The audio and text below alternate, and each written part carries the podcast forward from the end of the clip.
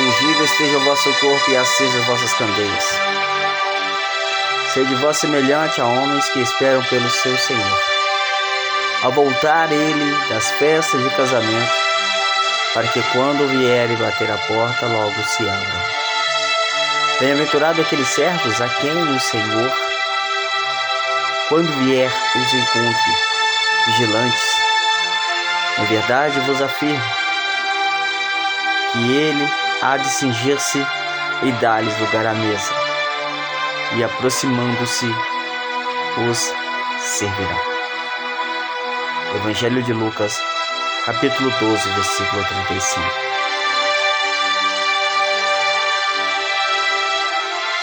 Amados, a Bíblia destaca que a vigilância conserva pura a igreja enquanto espera pela volta do Senhor Jesus. Vigiar é estar alerta, atento e despertado. É estar constantemente prestando atenção em algo para não ser surpreendido. São muitas as adversidades do Senhor Jesus. São muitas, me desculpem, são muitas advertências do Senhor Jesus no sentido de dizer que a vigilância conserva pura a igreja. Repito, são muitas as advertências do Senhor Jesus no sentido de dizer que a vigilância conserva pura a igreja. Na noite em que foi traído, Jesus deu a importante recomendação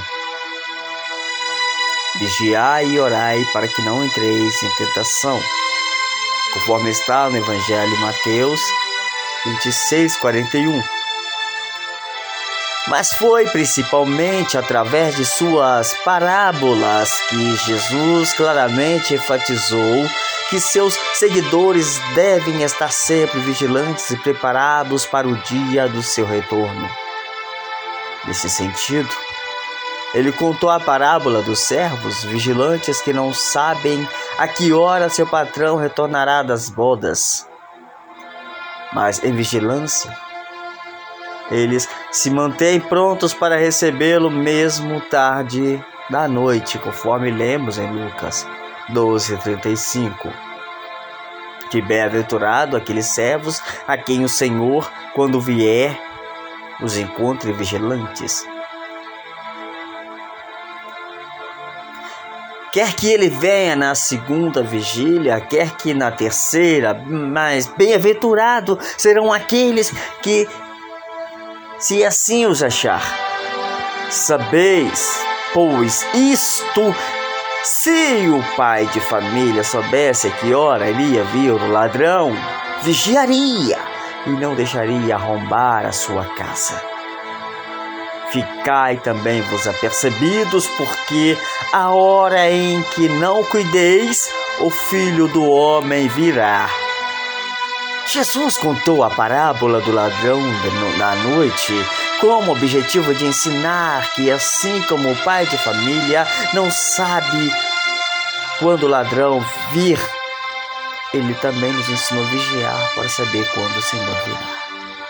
O significado da vigília da meia-noite é que, no geral, as passagens bíblicas que fazem referência à vigília da meia-noite indicam que esse é o período de horas avançadas e que implica até em certa vulnerabilidade, pois as pessoas já estão cansadas ou adormecidas. E qualquer evento nesse período, em certo sentido, é inesperado.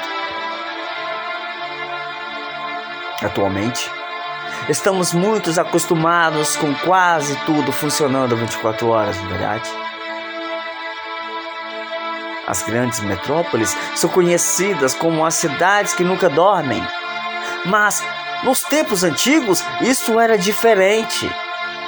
Por volta da meia-noite, não era um momento apropriado para recorrer a alguém. Mas vocês lembram da parábola do amigo inoportuno? Sim, do amigo importuno. Na verdade, buscar a ajuda de um amigo à meia-noite era uma importunação. Na parábola, na parábola do amigo importuno, Jesus expõe de forma clara essa ideia, lá em Lucas 18:5. Que todavia, como esta viúva era importuna, julgarei sua causa. Aqui nós falamos da viúva. Mas, para não suceder que por fim venha molestar-me, então disse o Senhor: Considerai que, do que diz esse juiz, não fará Deus justiça aos seus escolhidos? Que a ele clama dia e noite, embora pareça demorado ou indefendido? Digo-vos que depressa lhes fará justiça, contudo, quando vier o filho do homem, achará porventura fé na terra? Eu falei do amigo importuno porque o amigo importuno também fez a mesma coisa. Foi à meia-noite na casa do amigo pedir pão. Pensa, mas conseguiu pão. Fim, com todo esse significado emprestado, o Senhor Jesus, na parábola das dez virgens, diz que o noivo chegou perto da meia-noite. Daí vem o simbolismo popular entre cristãos que me perdoe pela tosse. Aleluia. Vem o simbolismo popular entre os cristãos que relaciona o momento da volta do Senhor Jesus com o horário da meia-noite. Isso geralmente é feito com o propósito de enfatizar que, embora o momento da volta de Cristo já esteja determinado e certo, ele é também desconhecido para os homens e inesperado para muitos. Cristo voltará quando as pessoas pensarem em estar vivendo na mais perfeita paz e segurança. E então lhes sobrevirá repentina destruição, conforme está escrito em 1 Tessalonicenses capítulo 5, versículo 3. A vigilância conserva pura a igreja. Ainda na parábola da, das dez virgens, o Senhor Jesus diz: Mas à meia-noite ouviu-se um clamor: Aí vem o noivo, ou aí vem o esposo, sai-lhe ao encontro. Como lemos em Mateus 25, 6. Na parábola, as dez virgens, que eram basicamente damas de honra, se levantaram e prepararam as lâmpadas para que pudessem encontrar o noivo. Mas a metade das, no... das moças não conseguiu manter suas lâmpadas acesas, porque não tinha azeite para usar como combustível. Um detalhe aqui: quantas noivas hoje estão sem combustível nas lâmpadas? Mas o que é o combustível nas lâmpadas? Sem estar firme na presença do Senhor, que quando vem um vento cai. Que quando as igrejas hoje não estão expulsando demônios, estão virando amigo dos demônios. Mas como virando amigo dos demônios, estão levando doutrinas de demônios para dentro da casa de Deus. Ministros estão cegos, igual os fariseus da época estão cegos guiando outros cegos que são ensinados por outros cegos que são piores ainda. Virgens nécias, loucas, atribuladas,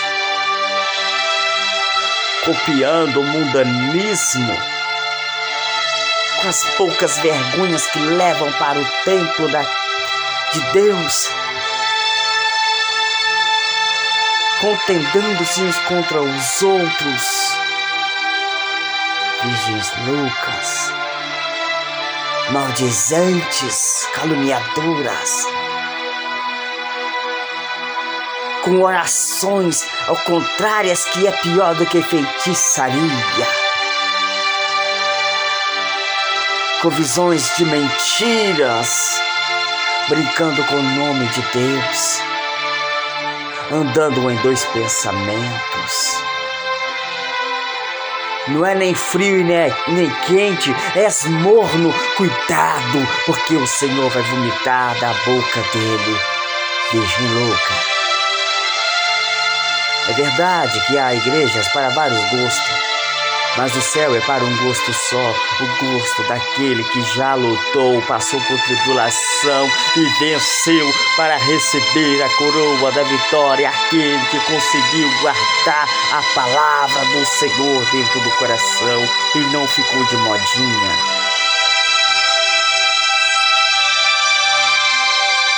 A chegada do noivo somente à meia-noite mostra que os crentes devem estar vigilantes o tempo todo. Todos devem estar preparados para uma longa espera. Essa preparação constante com a vida sempre consagrada ao Senhor separa os prudentes dos insensatos. Vigiar e se preparar por pouco tempo é tolice.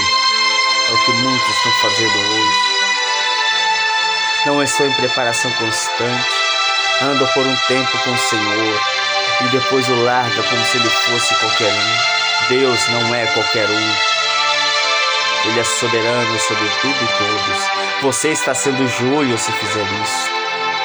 Permanecei firme na presença do Senhor. As virgens insensatas, talvez, se elas esperassem que o novo chegaria mais cedo, elas teriam mais azeite quando ele finalmente chegou, elas estavam despreparadas. E quantos estão despreparados hoje em dia, que se ao tocar a trombeta não escutarão o som da trombeta do Senhor, a trombeta do arrebatamento. As virgens insensatas até tentaram comprar inutilmente azeite para suas lâmpadas Onde elas poderiam encontrar uma venda aberta à meia-noite? Depois que a trombeta soar, como você vai encontrar o Espírito Santo na terra? Porque ele já foi com a igreja. Nesse ponto, o que fica claro é que quando o noivo chegar não haverá mais tempo para nada. Portanto, devemos estar vigilantes, preparados, porque não sabemos quando será a meia-noite que Cristo voltará. Em Mateus 24, 42 nos diz: Portanto, vigiai, porque não sabeis em que dia vem o vosso Senhor. Mas considerai isso.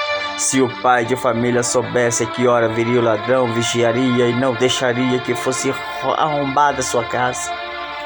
Por isso, ficai também apercebidos, porque a hora em que não cuidais, o filho do homem virá.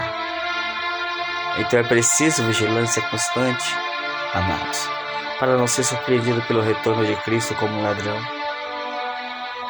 Se uma pessoa soubesse quando o ladrão iria roubar um celular, um laptop de suas mãos, ou um carro ou uma moto, ele já estaria percebido, mas ninguém sabe quando vai acontecer isso. Assim será a vinda do Filho do Homem de surpresa. Mas aqui pode surgir uma pergunta: por quanto tempo os cristãos devem estar vigilantes?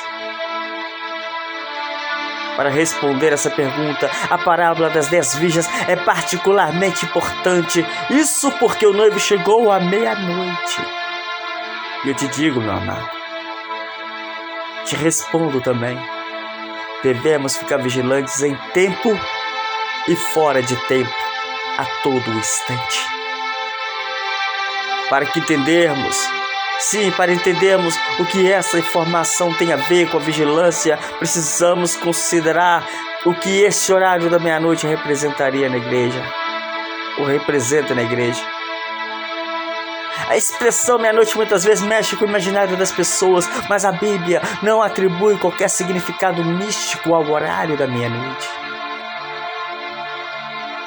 Embora seja verdade que eventos bíblicos importantes ocorreram por volta da meia-noite, é caso a se pensar. Mas os povos antigos não tinham uma contagem de horas tão apurada como temos atualmente. Para eles, a meia-noite era muito mais marcação de um período que indicava metade da noite do que uma hora exata.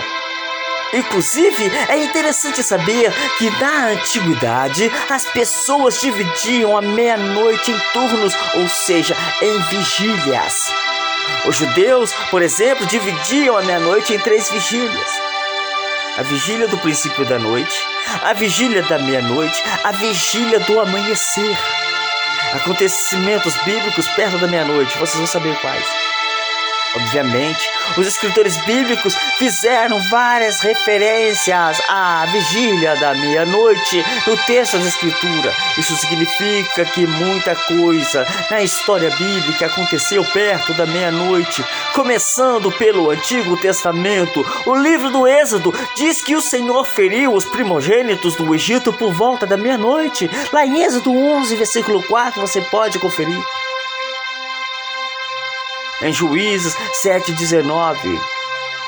O escritor de Juízes registra que Gideão atacou os midianitas perto da meia-noite, no momento em que as defesas dos adversários estavam mais vulneráveis, com trocas de sentinela. Que diz assim: chegou, pois, Gideão e os cem homens que com ele iam ao extremo do arraial ao princípio da meia-noite, havendo-se já posto as guardas, e tocavam as buzinas, e partiram os cântaros que tinham nas mãos.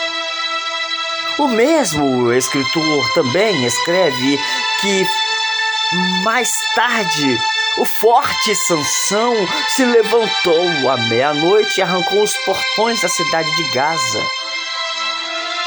Esse era o pior tipo de humilhação em que uma cidade poderia receber, pois aquele tempo os portões simbolizavam o poder, soberania e segurança de uma cidade. Confere lá em Juízes 16, primeiro. Em Salmo 119, versículo 62, 62, é, o salmista né, diz que ele se levantava meia-noite para louvar a Deus por seus retos juízos. Com isso, ele enfatiza que o homem deve louvar a Deus de todo o seu coração e a todo tempo.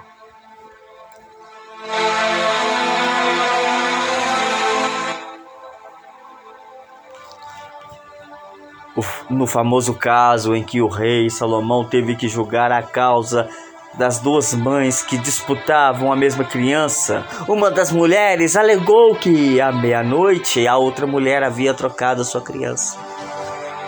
Sim, a criança viva por uma criança morta. Onde está escrito isso? Em 1 Reis 3,20. Conferimos aqui então. Levantou-se à meia-noite. Sim, 1 Reis 3,20. E levantou-se à meia-noite e ele tirou a meu filho do meu lado, dormindo a sua serva, e deitou no seu seio, e seu filho morto deitou no meu seio. No Novo Testamento, a referência da meia-noite continua. Sim, as referências continuam.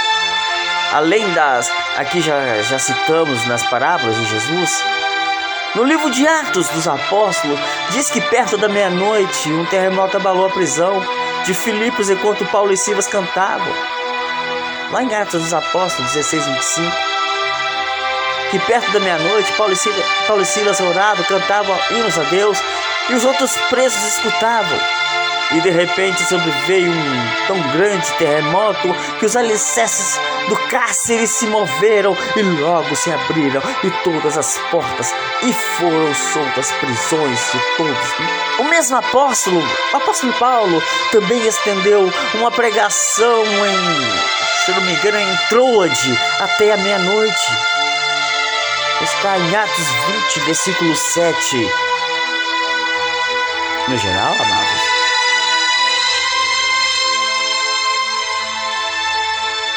personagens bíblicos que fazem referência à meia-noite indicam que este é um período de horas avançadas. Como foi dito,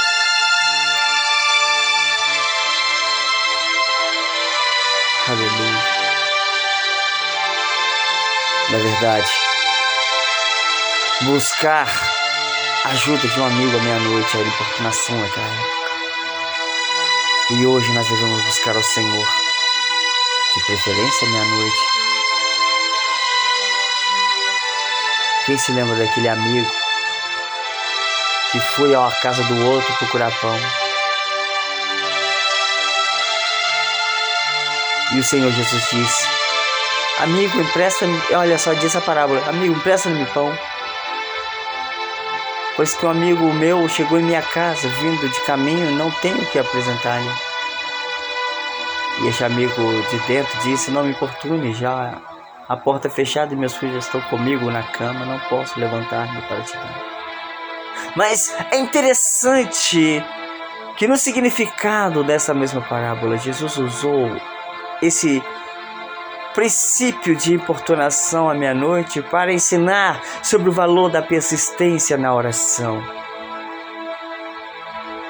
Os crentes podem recorrer a Deus a qualquer momento e jamais serão vistos por Ele como importuno.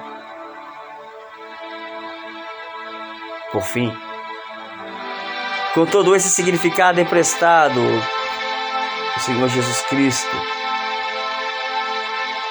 nos fala que é bom buscar Ele sempre em fora de tempo e em tempo.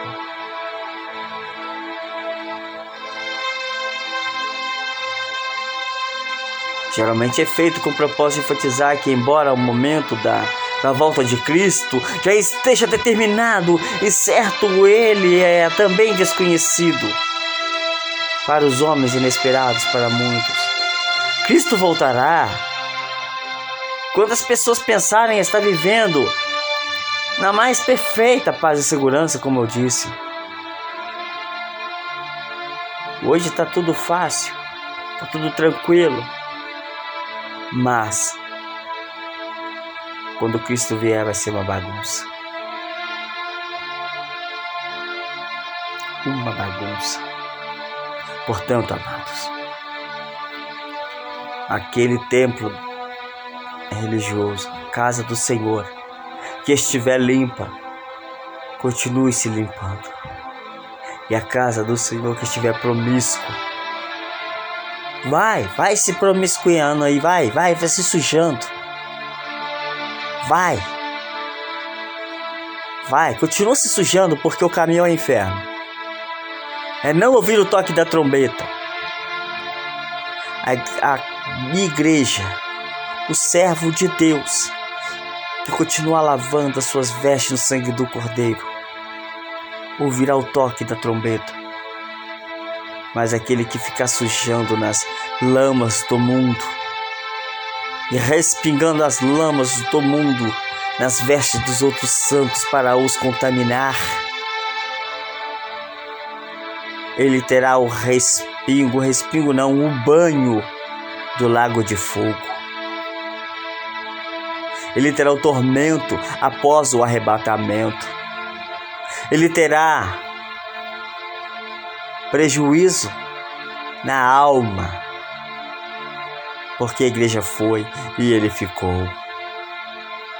O Senhor Jesus disse: Portanto, nem o filho, nem os anjos sabem, a não ser o Pai, sabe o dia em que virá o filho do homem. Não adianta fazer cálculos. Não adianta fazer cálculo, calcular, sendo que está bem explícito que nem o filho nem os anjos sabem. Nós, médios mortais, vamos saber. Somente o Pai sabe. E quando o Pai der a ordem, o filho virá e buscará. Essa pode ser a meia-noite, em que ninguém espera